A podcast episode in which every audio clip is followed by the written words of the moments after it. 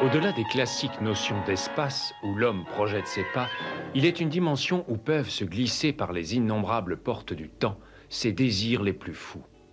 Une zone où l'imagination vagabonde entre la science et la superstition, le réel et le fantastique, la crudité des faits et la matérialisation des fantasmes. Pénétrez avec nous dans cette zone entre chien et loup.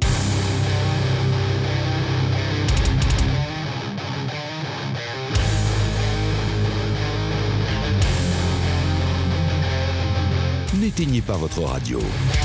Ne cherchez pas à baisser le volume. Il est déjà trop tard. Septième dimension envahit les ondes et débarque en mode podcast.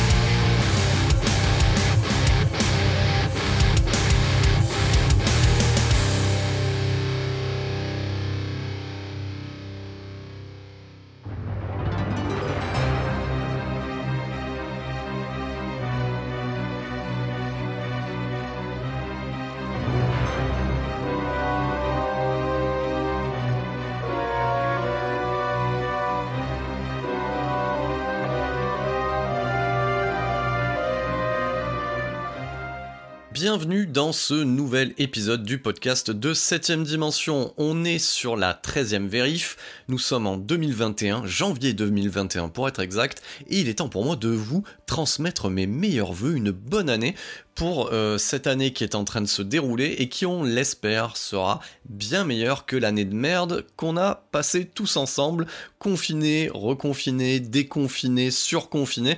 Donc voilà, on espère que 2021, il y a une lueur d'espoir au bout du tunnel, que ça puisse embrayer sur quelque chose de plus cool. Donc, je le disais en introduction, nous sommes sur le 13e épisode de la vérif. Donc, je vous avais quitté euh, pendant les périodes des fêtes de Noël, du coup, avec une une vérif dédiée à Commando, donc magnifique film, je le dis toujours, et aussi euh, la version longue du podcast où on s'est attaqué à la saga Universal Soldier. Donc autant vous dire que après m'être farci les Universal Soldier, où il y a du Jean-Claude Van Damme à l'intérieur, après avoir fait Kickboxer, où il y a du Jean-Claude Van Damme à l'intérieur, on commence 2021 sur les chapeaux de roue, avec quoi? Avec du Jean-Claude Van Damme à l'intérieur de la vérif pour les besoins de la réédition, de la ressortie, de la nouvelle version Blu-ray Collector du Cyber de Albert Pune, donc fleuron du genre du post-nucléaire des années 80, qui était bien rangé au fin fond des vidéoclubs et qui attirait l'œil du chaland pour pouvoir lâcher quelques francs, bah oui c'était en francs à l'époque, et euh, lui faire plaisir un samedi soir entre potes avec un pack de bière. Alors on va faire dans un premier temps un point en fait sur euh, l'édition assez particulière de cette nouvelle version Blu-ray du Cyborg. C'était long comme phrase, ça me plaît bien, j'ai l'impression d'être un peu rouillé. Voilà, j'ai pas parlé dans un micro depuis euh, au moins eh ben, quasiment un mois, donc j'ai l'impression d'être rouillé, mais on va faire le taf néanmoins. certes toutefois. Donc, euh, du coup, c'est une édition. Alors, Cyborg, en fait, ça a été euh, déjà des précommandes via un nouvel éditeur qui s'appelle Lionheart. Alors, ce qu'il faut savoir avec Lionheart, mes chers amis auditeurs, ou auditrices aussi, j'espère qu'il y a des auditrices, c'est que euh, bah, le boss, le taulier de Lionheart, et eh bien en fait c'était un de mes amis de promotion de ma promo de BTS audiovisuel. C'est pas fou ça? Donc c'est l'ami Colin.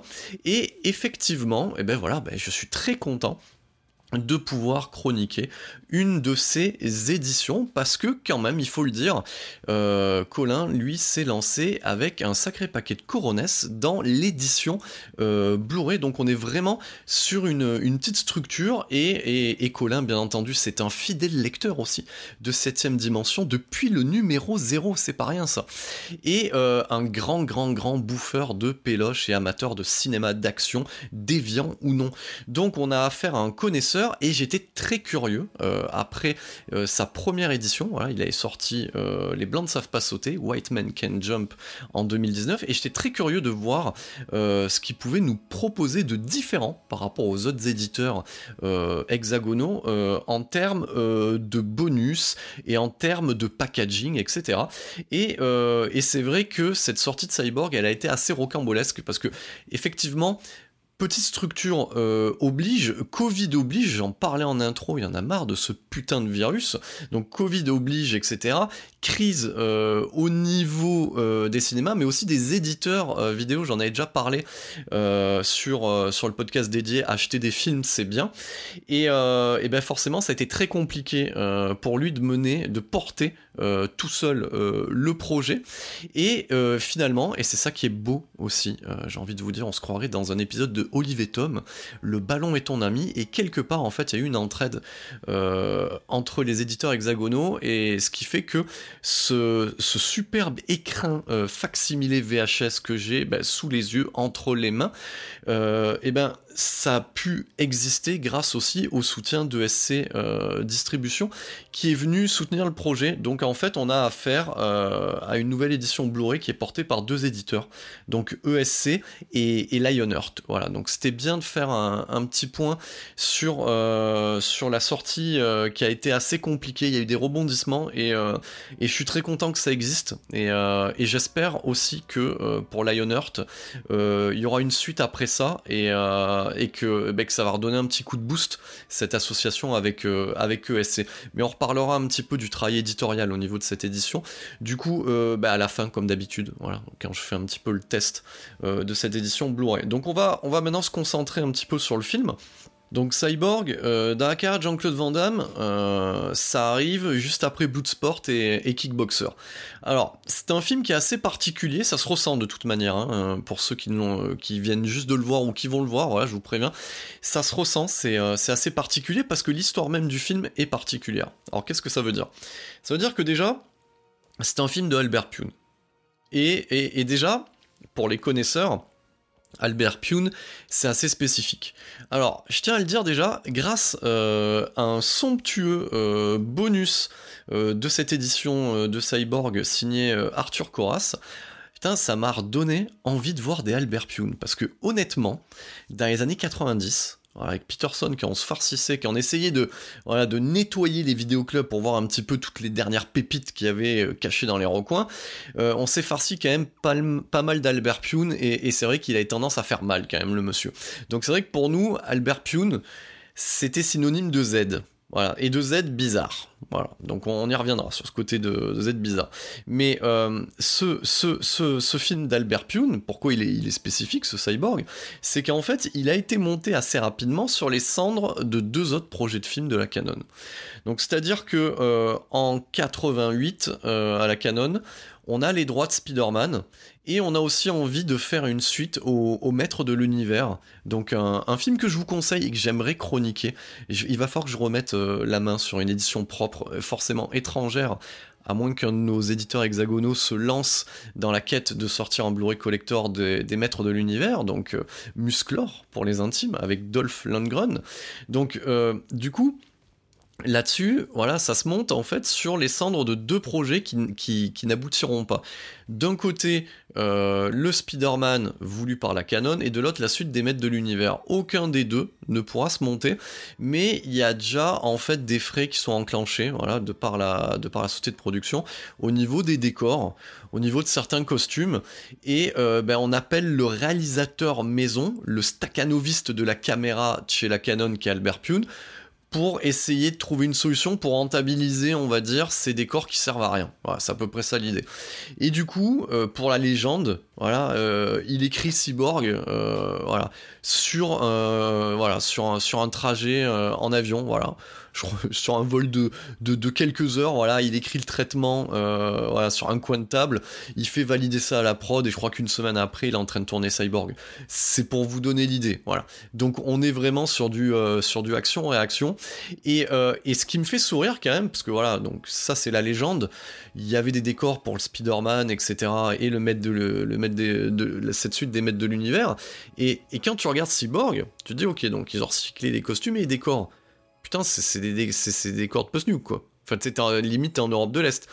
Enfin, heureusement que ce Spider-Man-là ne s'est pas fait, parce que autant je peux comprendre que certains costumes, quand on les voit dans le film, etc., certains décors peuvent être liés à une suite des maîtres de l'univers, tu te dis pourquoi pas, quand tu vois ça, tu te dis ça peut coller, autant t'essayes de trouver le lien avec Spider-Man. Moi, franchement, j'ai regardé, euh, quand j'ai fait cette vérif, j'ai regardé plan par plan et j'ai essayé de comprendre à quel moment on aurait pu croire que ça aurait pu servir à Spider-Man. J'ai pas compris. À moins qu'ils avaient une vision post-nuke de Spider-Man, alors là on serait marré. Mais bon, bref, parenthèse refermée. Donc déjà, voilà, on recommence les parenthèses en 2021, les parenthèses et les surparenthèses. Donc vous avez compris euh, l'idée derrière, c'est que ce film, voilà, il se monte pour une volonté ben, de récupérer les fonds investis. Donc il n'y a, a aucune volonté de faire un film qui s'appelle Cyborg dès le départ. Il n'y a aucune volonté, et en plus ça s'appelle même pas Cyborg, ça s'appelle Slanger à la base. Voilà. Donc, traduction, le passeur. On y reviendra hein, sur ce côté-là. Donc, voilà, donc ils appellent le Stakhanovis maison. Alors, euh, Albert Pune, euh, en 89, c'est qui? C'est un réalisateur qui, qui n'est pas encore dans les tréfonds du Z. Donc, c'est-à-dire qu'il est dans du B à tendance un petit peu expérimentale. Donc ça veut dire qu'il y a encore une lueur d'espoir. On pourrait dire, si on devait le comparer à un réalisateur de l'époque, à peu près c'est une sorte de Russell Mulcahy. Voilà, le réalisateur de Highlander avant qu'il tombe lui aussi dans le Z. Mais voilà, c'est un espèce de réalisateur qui vient du clip, quelque part. On lui doit euh, un film indé d'Heroic Fantasy qui a bien marché, qui est L'épée sauvage en 82. On lui doit aussi un autre film qui est quasiment du post-nuke, mais un peu plus décontracté, qui est le dernier missile en 85, qui s'appelle Radioactive Dreams. Euh, je vais le citer, parce que je me le suis marqué, j'ai une petite feuille de papier, hein, pour ceux qui savent pas, je prépare un minimum quand même, ça a l'air un peu foutraque, hein, le podcast, mais je prépare un minimum. Euh, et réalisateur de Please, Pleasure Planet, alias Vicious Lips, en 87. Alors je me le suis marqué, parce que je compte sur vous, chers auditeurs, pour me faire un retour. Euh, moi, ça, c'est mon côté un petit peu déviant et pervers. J'ai envie de le voir, moi, ce Vicious Lips. Ça, ça, a l'air pas mal, hein, quand même. Donc, euh, passons. Euh, c'est aussi le réalisateur de la suite de Kickboxer, donc alias Kickboxer 2, The New Challenger, avec euh, Sacha Mitchell, alias Cody dans notre bête famille, en 91. Euh, ensuite, il réalisera par la suite, en fait, le Kickboxer 4. Ça sera aussi Les Tréfonds du Z avec la saga des Nemesis. Voilà, donc il y en a 4 des Nemesis. Donc imaginez que ce sont des sous-Terminator, sous-Cyborg mélangés, ce que vous voulez. Voilà. Euh, fait notable, il sera derrière l'un des premiers DTV de Steven Seagal qui est Tiger, où on y retrouve aussi Dennis Hopper, voilà, en 2001. Et, et, grosse surprise, voilà, attention, euh, exclusivité euh, mondiale, euh, il, prépare une, la suite de Cyborg, espèce de préquel, qui s'appelle Cyborg Overture, pour cette année, les enfants. Et oui, pour cette année, et avec notre Christophe Lambert national. Voilà. Donc ça, c'est un petit peu pour dresser le portrait euh, d'Albert Pune. En termes, alors bien entendu, j'ai évacué énormément de choses de sa filmo parce qu'il y a beaucoup, beaucoup, beaucoup, beaucoup euh, de Z euh, et, de DTV, mais globalement, la patte de ce réalisateur-là, c'est-à-dire que effectivement, c'est il n'y a pas l'argent, mais il y a c'est très il y a des idées, il y a des idées de plans, il y a des idées de scènes, donc on peut pas dire qu'il n'y a pas d'idée dans ces, euh, films à lui. Maintenant, voilà, faut aimer, euh, faut apprécier le côté un peu cheapos de la chose. Voilà, c'est quand même, quand un cinéma assez cheap. Mais on, y reviendra. Donc, ce réalisateur se voit confier la mission, eh ben de, de, on va dire, de rentabiliser l'investissement de ces deux films qui seront pas faits, et on lui greffe euh, parce que quand il écrit le scénar, c'est pas du tout écrit pour Vandame, on lui greffe à cet instant T euh, la star montante de la canon, qui est Jean-Claude Van Damme. Voilà, donc en fait ce film est une sorte de mash-up. Voilà, donc c'est un mélange de plein de choses. Et, euh, et ce qu'il faut savoir, c'est que ça se, ça se ressentira sur le tournage et même au montage. Donc le film, à l'origine, s'appelle Slinger. Ce qu'il faut savoir, c'est que sur cette édition euh, faite par Lioner TESC, vous trouvez cette version initiale, ce Director's Cut qui s'intitule Slanger et non Cyborg, voulu par, euh, par Albert Pune à l'origine.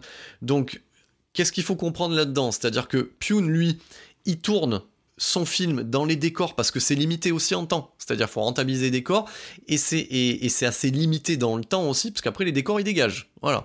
Donc il tourne ça assez rapidement. Il fait le montage dans son coin. Voilà. Et euh, et pour la légende, ça se passe pas super bien euh, avec Vandame. Pourquoi? Parce que euh, l'idée de Pune avec Cyborg, c'est une idée autorisante, c'est-à-dire qu'il teste des choses.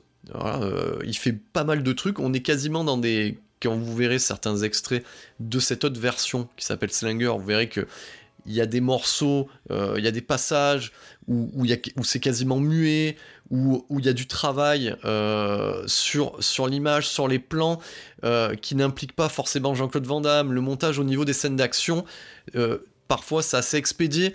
Donc ce résultat-là qu'on voit dans ce Director's Cut est aussi la raison pour laquelle ça s'est mal passé avec Van Ce qu'il faut savoir, c'est qu'en 89, quand il débarque sur, euh, Cyborg, Van lui, il a déjà effectué du sauvetage sur ses films précédents, notamment Bloodsport. C'est lui qui sauve Bloodsport et qui en fait le succès qu'il est euh, en repassant au montage derrière pour pouvoir offrir aux, spectateurs des années 90, ce qui a fait la marque de fabrique de Jean-Claude Van Damme, c'est-à-dire des scènes d'action chorégraphiées et quasiment sans cut euh, dans les, dans les morceaux euh, où l'artiste martial se met en valeur. Voilà.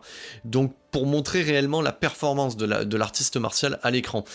Et, et du coup, Van Damme, lui, euh, ce, tournage et ce montage, cette post-prod de Bloodsport, ça a été quelque part un mauvais moment. C'est et il a pas envie que ça se reproduise. Et c'est un petit peu ce qui se reproduit sur le film euh, d'Albert Pune euh, lors du tournage. Donc c'est pour ça que les deux en, viennent à se friter.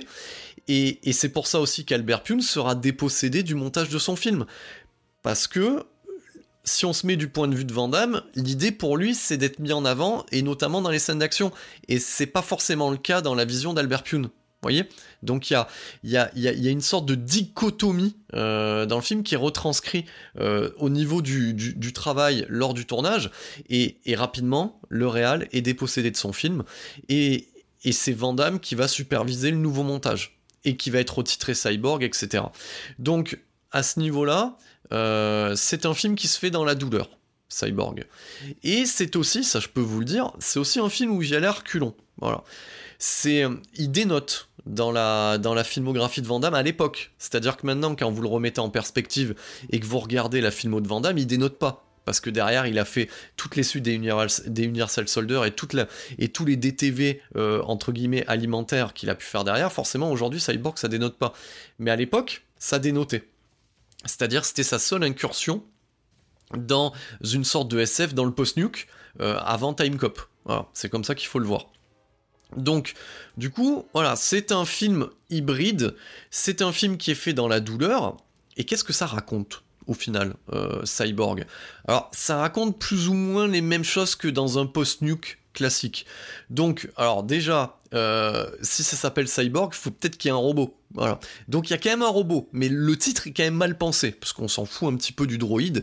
Donc en gros, on, suit en fait, euh, dès le départ du film, hein, on, est balancé une médias res, il y a un carton euh, pour te résumer un petit peu tout le bordel, pourquoi, c'est pourquoi on est dans le post-nuke, voilà. Et t'es balancé une médias res avec une femme droïde qui est escortée par des membres d'une résistance X ou Y, et ils se font désinguer, et, et le but de cette droïde, en fait, c'est qu'elle porte en elle, quelque part, euh, les germes de la reconstruction. Voilà, elle a une solution, en fait, hein, pour pouvoir tout rebâtir. Et elle a besoin de se rendre, euh, du coup, euh, à son point d'origine. Ah, ça, ça c'est con, hein, parce que souvent, si on prend ces postulats de post-nuke, on part d'un point A pour aller vers un point B. Alors, elle, elle est partie du point A, elle été au point B, mais elle veut retourner au point A. Voilà, c'est à peu près ça l'idée. Et, et, du coup, on a le personnage en fait de, de, Jean-Claude Van Damme, alias Gibson, voilà, qui va euh, bon gré mal gré, parce que c'est une sorte de pseudo anti-héros. N'oubliez pas, on est dans le post-nuke, on est en 89, c'est du sous Mad Max. Voilà, c'est du sous Mad Max, c'est clairement affiché. Donc c'est le même postulat que Mad Max 2. Donc voilà, il va euh, essayer de euh, la ramener euh, et ce sera pour lui une sorte de rédemption parce qu'il a un vieux trauma. Donc voilà, donc il faut qu'il la ramène à son point d'origine pour qu'elle puisse aider à la reconstruction de l'humanité. Sauf qu'au milieu de ce bordel, on a un big méchant qui est qui bouffe à tous les râteliers. Voilà. Euh, il, bouffe euh, du côté du Mungus dans, Mad Max 2, ça bouffe du côté de Ken le survivant, ça bouffe de, de, tous les côtés. Et moi j'aime beaucoup son, son blaze euh, à ce méchant parce que c'est Fender Tremolo. voilà, j'en suis mort de rire. Alors, ce qui est, alors ce qu'il faut le dire, c'est je vous ai dit que le scénar de Cyborg, il est écrit sur un coin de table. Mais ça se sent, hein, parce qu'en fait, voilà, même dans les, bonus de l'édition, Albert Pune te le dit. Ouais, alors tu vois, j'avais euh, j'avais ce bouquin euh, musical à côté de moi, voilà. Et puis voilà, je me suis dit, tiens, je vais donner euh, un nom en lien à des instruments de musique à mes, à mes principaux protagonistes. Donc c'est pour ça qu'en fait, le nom du, du personnage de Van c'est un nom de gratte. C'est Gibson. Bon, alors Gibson, c'est la classe. En même temps, ça permet de faire aussi un petit lien euh, avec la source d'origine, hein, parce qu'on est, dans du sous Max, hein, donc hein, Gibson, Mel Gibson, bon t'as compris quoi, voilà, c'est un nom de grade, bon voilà, tout le monde est content. Euh, la droïde, on va l'appeler euh, comme une batterie au final, voilà, c'est mécanique, hein, donc Pearl. et le big méchant, c'est ça qui est génial, le mec il s'appelle Fender Tremolo, tu peux pas le prendre au sérieux deux secondes quand tu vois sa tronche, tu peux pas, le mec il s'appelle Fender Tremolo, donc, mais alors c'est un mélange de technique de guitare plus plus marque de guitare. Fender Tremolo quoi. Et, voilà cette espèce d'armoire à glace euh, incarnée par Vincent Klein tu peux pas le prendre au sérieux deux secondes. Et, du coup ça lui amène un côté touchant tu crois ça, ça amène un, peu de sensibilité à ce personnage un petit peu bourrin. Donc, alors Vincent Klein, vous l'avez déjà vu dans, Point Break, c'était l'un des, nazis surfeurs. Enfin, c'est comme ça qu'il les appelle euh, dans Point Break. En fait, ouais, c'est juste, c'est juste des, des, des, des, sales bâtards de, de, surfeurs méchants, quoi, quelque part. Voilà. Donc, euh, donc du coup, voilà, il était déjà présent dans Point Break et, euh, et vous le retrouverez aussi pour la pour votre plus grande gourmandise, déviant que vous êtes, dans le Némésis d'Albert Pune. Voilà. Alors, j'en profite aussi quelque part, parce que je vais, parler du, casting, putain, euh, je viens de me rendre compte que je me suis farci, sans le vouloir, la filmographie de cet acteur inexpressif qui est Ralph Moller. J'en ai déjà parlé, il était dans Best of the Best 2, il est dans les Universal Soldier, putain, il est dans Cyborg. Donc je viens, euh, sans, même le calculer, de me farcir les plus grands titres de gloire de Ralph Moller. Voilà. Donc, alors, Ralph Moller, euh, armoire à glace hein, d'Europe de l'Est, voilà, un bon musculeux avec un regard de bovin que vous retrouverez. Alors, on va citer ces titres de gloire quand même, parce que à force de jouer les monsieur muscleux, eh ben, vous allez le retrouver quand même, ça marchera. Vous le retrouverez dans Gladiator et aussi dans Le Roi Scorpion. Voilà. Donc, j'en ai terminé, j'espère, pour 2021 avec Ralph Moller un casting aux petits oignons, donc on a les plus grands représentants du genre de l'époque, et en plus c'est paradin. Alors, je vous cite tout ça dans le désordre, vous commencez à avoir l'habitude, c'est paradin, hein. c'est-à-dire que il y a quand même un love interest euh, pour le personnage de Gibson, euh, et, il est incarné par euh, Deborah Richter ou Debbie Richter, c'est comme ça que vous pouvez la trouver sur internet, a pas fait non plus grand chose, hein. voilà, est connue comme reine de beauté de, l'époque, et, et, puis, et puis de temps en temps, eh ben, elle va faire tremper à poil. Voilà. Parce que, parce que n'oubliez pas, n'oubliez pas, c'est important, public de vidéoclubs des années 80, faut qu'il y en ait pour tout le monde. Mais après, euh, il a un code d'honneur, le personnage de, Gibson, donc euh, vous aurez pas plus que ça. C'est pour ça que, bon, bah, elle se fait un peu chier, donc euh, elle se fout à poil et elle, va, se baigner. Bon, voilà, faut, faut, un petit peu calmer les ardeurs aussi, on peut la comprendre. On peut la comprendre. Donc, parce que Gibson, il faut le voir comme ça. Parce que je pense aussi, il y a de nobles intentions euh, à l'intérieur. Donc, euh, c'est une sorte de samouraï. Voilà, c'est un samouraï des temps modernes. Donc il y a de l'ambition, mais il n'y a pas le budget. Hein. Mais voilà, il a un code d'honneur, voilà, et il a aussi un, vieux trauma, euh, voilà, ce qui donne lieu aussi, ça je vous le dis. moi j'ai toujours cru en fait, que euh, son problème de perruque, son goût pour les postiches, euh, il l'a eu après, ou dans les mauvais moments de sa carrière, et genre, je pense à Double Team, et ben non, en fait, c'était déjà présent euh, dans Cyborg, et vous pourrez le voir avec une somptueuse moumoute dans les flashbacks, franchement, ça fait, j'ai envie de vous dire, ça fait plaisir. Donc, vous l'aurez compris, Cyborg, c'est il y, a tout et n'importe quoi à l'intérieur et ça fait plaisir. Moi, quand je l'ai regardé, parce que je vais vous l'avouer, hein, je m'en souvenais vaguement. Je, crois que je l'avais vu euh, vite fait à l'époque. Je crois que j'avais même pas gardé là que j'avais dû faire une copie VHS, euh, ça quand je l'avais loué. Mais euh, j'en avais un vague souvenir, mais en même temps j'étais jeune, j'étais pas prêt pour pour une telle offrande. Donc donc du coup il y a tout et n'importe quoi à l'intérieur, ça fait plaisir et tu sens quand même que Albert Pune a envie d'amener son film autre part. Donc pour ceux qui regarderont le bonus dédié à Albert Pune signé Arthur Coras vous verrez qu'il donne des clés aussi de compréhension des choix de carrière d'Albert Pune et, et que au final il a préféré assez rapidement euh, se passer des gros budgets pour pouvoir être libre de faire ce qu'il voulait. Et oui, effectivement, euh, et c'est ça qui frappe en fait, euh, parce qu'au final, quand vous regardez, c'est ça qui frappe à la vision de Cyborg. Quand vous regardez Cyborg, rapidement, enfin on s'en fout un petit peu des enjeux quoi. Enfin le droïde, enfin je crois que vers le milieu du film, du film t'as plus rien à foutre du droïde et de la quête principale. Mais pourquoi? Parce que ça donne lieu par moment à des compositions de plans qui sont quand même assez chiadées c'est recherché. Tu sens que le mec, euh, il, travaille ses, il travaille sa lumière et qu'il va chercher des choses. Voilà. Donc tu as droit de la nuit américaine et, euh, et notamment dans un passage euh, dans les égouts, t'as, as, voilà, tu, te croirais, tu te croirais dans un, dans un clip d'Inexcess hein, par moment. Alors je cite Inexcess parce que c'était les, voilà, les clips de l'époque, voilà, les clips de New Wave.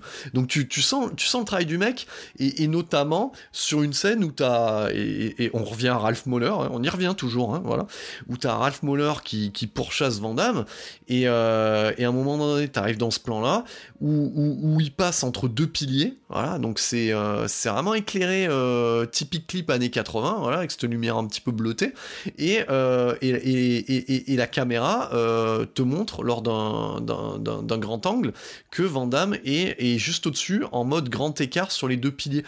Voilà, c'est une recherche euh, c'est une recherche. Alors, ce grand écart de Vandamme, vous le retrouverez partout dans sa filmo. Hein. Moi, je me souviens, si quand on me dit grand écart de Vandamme, je me souviens de ce grand écart euh, sur, le, plan de travail de la cuisine en Time Cop. C'est pour vous dire, vous le retrouvez partout, hein, ce grand écart. Mais là, il est assez stylé. Donc, ce qu'il faut retenir euh, sur le, travail de, de Pune sur ce film-là, c'est que c'est stylé. C'est stylé. Vous avez même des passages qui servent à rien si ce n'est à la mise en scène, euh, comme le fait que Fender Tremolo, je le redis, il va falloir que j'arrive à le dire sérieusement. Donc Fender Tremolo, euh, voilà, tel, tel, tel le T800, inlassablement est toujours derrière ses fesses, voilà. Et à un moment donné, il le chope et plutôt que de le tuer, eh ben, il décide de le faire souffrir euh, en le crucifiant sur une croix, en plein soleil. Donc vous voyez, il y a, aussi ce côté western. Il y a aussi ce côté western des grandes heures. Donc, donc Pune va citer plein de choses à l'intérieur. Alors, ça prend pas toujours, mais au moins ça a le mérite d'exister. Donc, et on, va faire un point Fender Tremolo à ce stade du, à ce stade du podcast. Alors, c'est, c'est, c'est un, alors il n'y a pas de bromance euh, à l'intérieur, contrairement à Commando. Mais, mais c'est vrai qu'on te le présente comme euh, la Némésis mise en abîme hein, du podcast, comme la, Némésis officielle du film. Donc il est capable de tuer plein de gens, voilà, ce qui, qui croise sur son chemin, parce que c'est un pirate. il est présenté comme un pirate euh, dans, dans ce post-nuke là. Donc euh, voilà. Donc et à chaque fois qu'il croise la route euh, de peuplades ou de, petites gens, voilà, donc il décide ben, forcément euh, de les massacrer, de les piller, de les brûler. On viole pas dans celui-là. On aurait pu, hein, mais on, viole pas. Euh, on sent que on n'est pas passé du côté rital de la chose, voilà. Donc, on viole pas. Donc il, il, fait tout ça, mais bizarrement au personnage de Vandamme, il lui fait quasiment trop rien parce que t'as le côté aussi où tu sens qu'il faut amener le combat final. Voilà. Donc c'est c'est pour ça que c'est assez couillon euh, de le montrer en fait faire certaines choses et puis quand il est face à Vandame, tout ce qu'il fait c'est euh, lui mettre c'est le savater, l'attacher quelque part, le laisser crever, il revient, et puis en nouveau il, il en chope. Bon, voilà. Donc il y a, y, a, y a, ce côté-là euh, qui, qui, est assez problématique. Alors, moi, je vous disais que ce personnage, il me faisait rire. Il me fait rire aussi parce que il se trimballe. Alors, gadget du futur, il a des ray Voilà, il a des ray un peu high-tech. Et quand il les enlève, eh ben, il a des lentilles. il ressemble au Riddick euh, incarné par Vin Diesel dans Pitch Black. Alors, à la, question euh, quelle est la source d'inspiration de David Towie qui a fait son personnage Nick c'est génial parce que je suis en train de me marrer en l'enregistrant parce que oui, c'est le truc que tu lis mais que tu prononces jamais. Mais ouais, Nick c'est pas mal. C'est un mot qui est sympa. Je pense que tu, tu interpelles quelqu'un avec toi, tu dis et excusez-moi, monsieur le Nick. Voilà, donc forcément, ça passe en mode insulte. Bon, donc du coup, on, on referme le truc, mais oui, la source d'inspiration, elle est clairement affichée. Voilà, quand vois Cyborg, quand tu vois Fender Tremolo. Donc tu sais que David Toei, il a vu ce film-là. Voilà, tu sais qu'il a vu ce film-là et qu'il s'en est inspiré pour le personnage juridique. C'est obligé, c'est obligatoire parce que t'as jamais vu ça.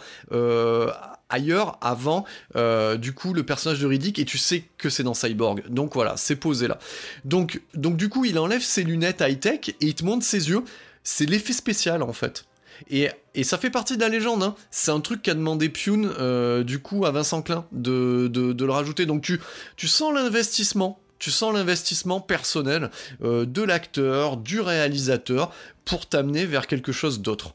Donc voilà. Donc au niveau, euh, au niveau de cette Némésis, oui, euh, il fonctionne bien, il fonctionne bien, et, euh, on le sait tous, hein, un bon méchant, ça fait ça, ça amène un bon perso principal. Donc c'est l'une des forces de ce film-là, qui est un, qui est un tout petit B hein, au final, hein, qui est un tout petit B, qui est fait de briques et de broc, mais qui tient la route. Voilà.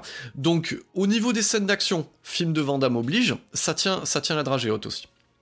Et par moment, c'est vrai qu'on se dit putain c'est dommage euh, quand on voit le travail au niveau du post-nuke, de comment il est fringué, euh, des canonciers et tout, et tout ce qu'il utilise, tu te dis ouais c'est dommage que euh, on n'ait pas retrouvé Vandame dans, dans, dans, ce type de rôle avec un plus gros budget je pense que ça aurait pu le faire. Voilà. Mais en l'état euh, le seul témoignage euh, d'une incursion de Vandame voilà dans du post nuke ça restera Cyborg. Donc je vais pas non plus trop trop creuser ce film là parce que aussi à force de trop vous en parler pour ceux qui ont envie d'acquérir cette péloche après je vais tout dévoiler. Sachez juste que le combat de fin est vachement bien mené et que, le final, au euh, de ce film-là, la chute euh, est clairement bien inscrite euh, dans, le contexte du post-nuke. Donc, on est quand même sur, du bon. C'est des fois brinque-ballant, mais ça tient quand même la route, et ça, je, tenais à le souligner. Donc, parlons maintenant de cette édition-là, qui a été faite conjointement par ESC Distribution et, et Lionheart. C'est toute beauté. Donc autant vous le dire, moi j'avais pas forcément de souvenir VHS euh, du film, euh, mais quand on le voit là, moi je me le suis dégusté en Blu-ray, c'est super propre. La, copie est nickel. Le questionnement que je pouvais avoir aussi, c'était, euh, j'en ai déjà parlé dans les précédentes éditions de SC, notamment celle de Kickboxer, où je trouvais que les bonus étaient un petit peu faibles. Voilà, c'était pas du remplissage, mais presque. Moi, je trouvais que voilà, c'était pas forcément utile. Et, j'étais très curieux, euh, connaissant Colin, euh, alors pas plus maintenant, on va dire, mais de l'époque, connaissant sa connaissance du cinéma de genre, j'étais très curieux de voir qu'est-ce que pouvait amener Lionheart euh, sur des éditions Blu-ray actuelles.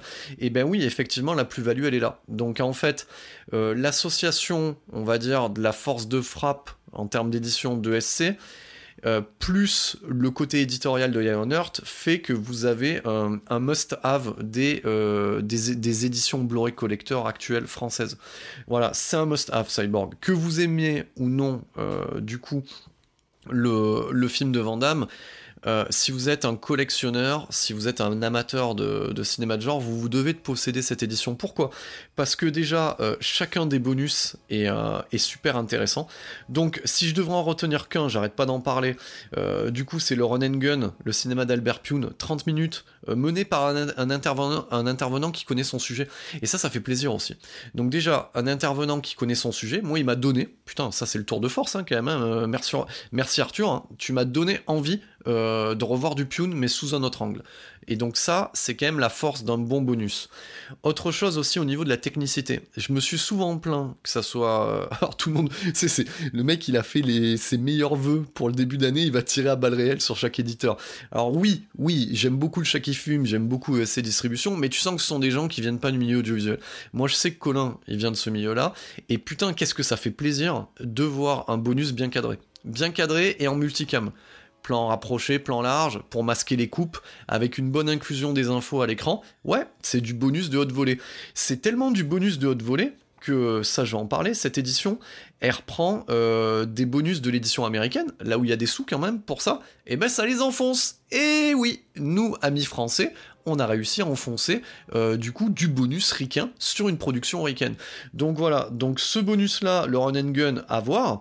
Euh, du coup, il est plus intéressant que le making of officiel de Cyborg, qui est issu de l'édition américaine, et surtout euh, un des autres bonus qui est, vraiment important et qui vous montre tout l'amour euh, qu'a eu Lionheart pour confectionner cette édition, parce que Colin est un fan invétéré de, de Van Damme, voilà, c'est un vrai de vrai, il adore le cinéma de Van Damme, et, et du coup il décide de faire appel euh, à Melky, voilà, qui est l'illustrateur référence VHS Mad Movies des années 80-90, il, fait appel euh, à ce mec-là pour concevoir une affiche spécifique pour cette édition. Voilà.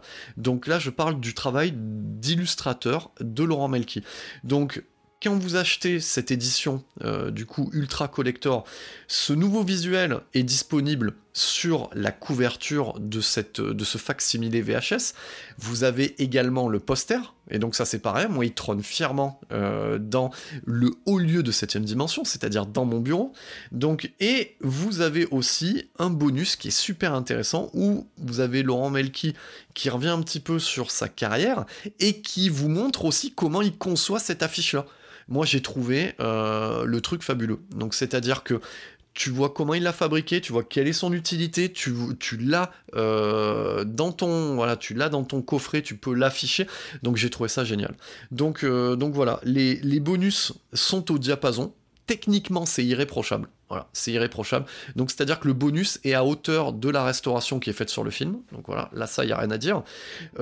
ensuite, petite voilà petit bonbon, euh, en plus petite gourmandise, vous avez euh, le fameux Director's Cut d'origine, qui s'appelle Slinger, voilà, j'en avais parlé euh, en début de podcast, donc c'est-à-dire que le cyborg, le film cyborg tel qu'il existe, a été remonté par Van et par la Canon, donc, et, n'est pas la vision initiale de Pune, il faut savoir que dans les, au début des années 2000, à, partir de, de rush, de copies VHS, de copies euh, de travail, il avait pu remonter en fait ce Director's Cut qu'il a intitulé Slinger.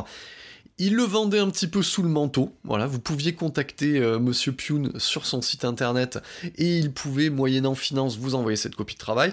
Elle est disponible euh, du coup sur cette édition euh, Blu-ray Maxi Collector de Cyborg. Comme ça, au moins, la boucle est bouclée en SD parce que voilà, c'est issu de, de, copies de travail en SD, donc ça reste de la SD, donc c'est qualité DVD, voire des fois VHS.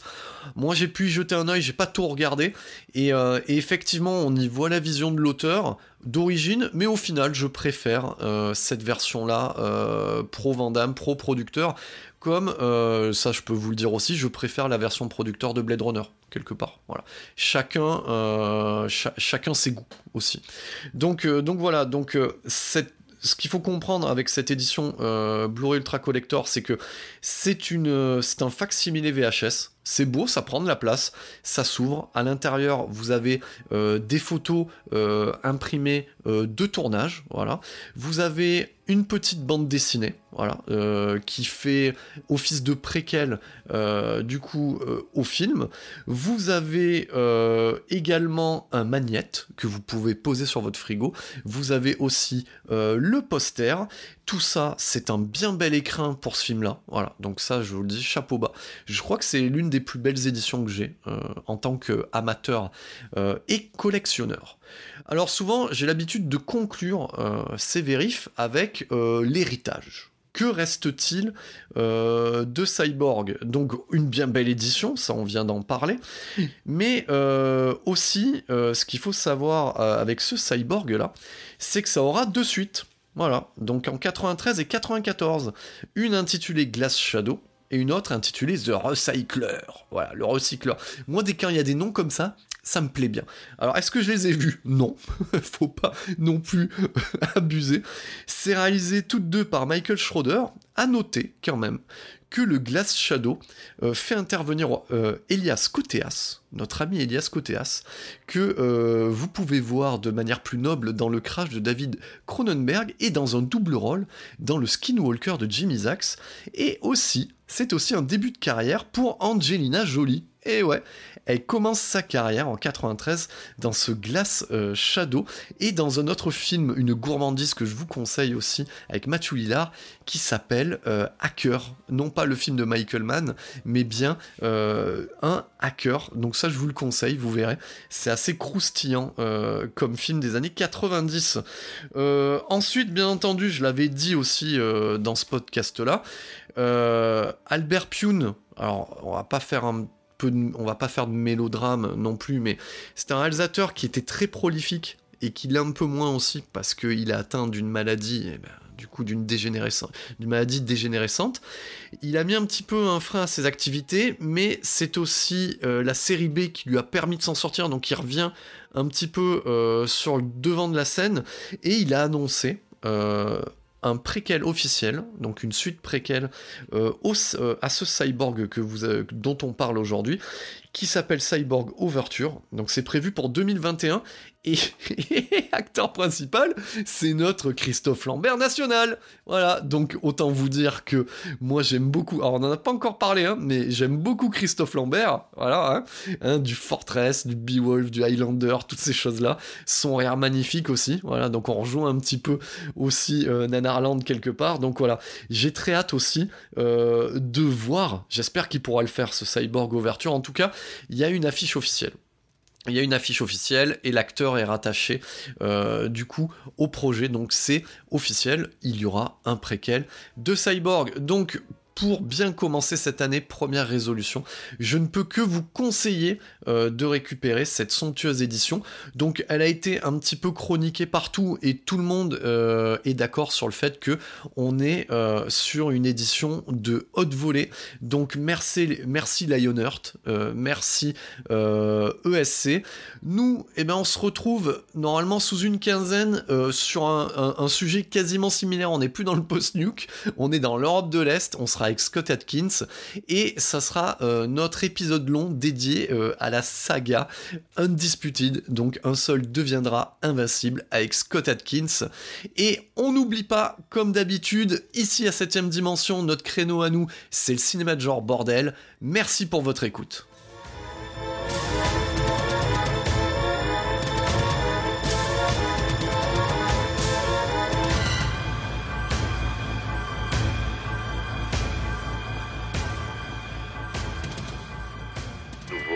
Maintenant le contrôle de votre appareil de télévision jusqu'à la prochaine émission de...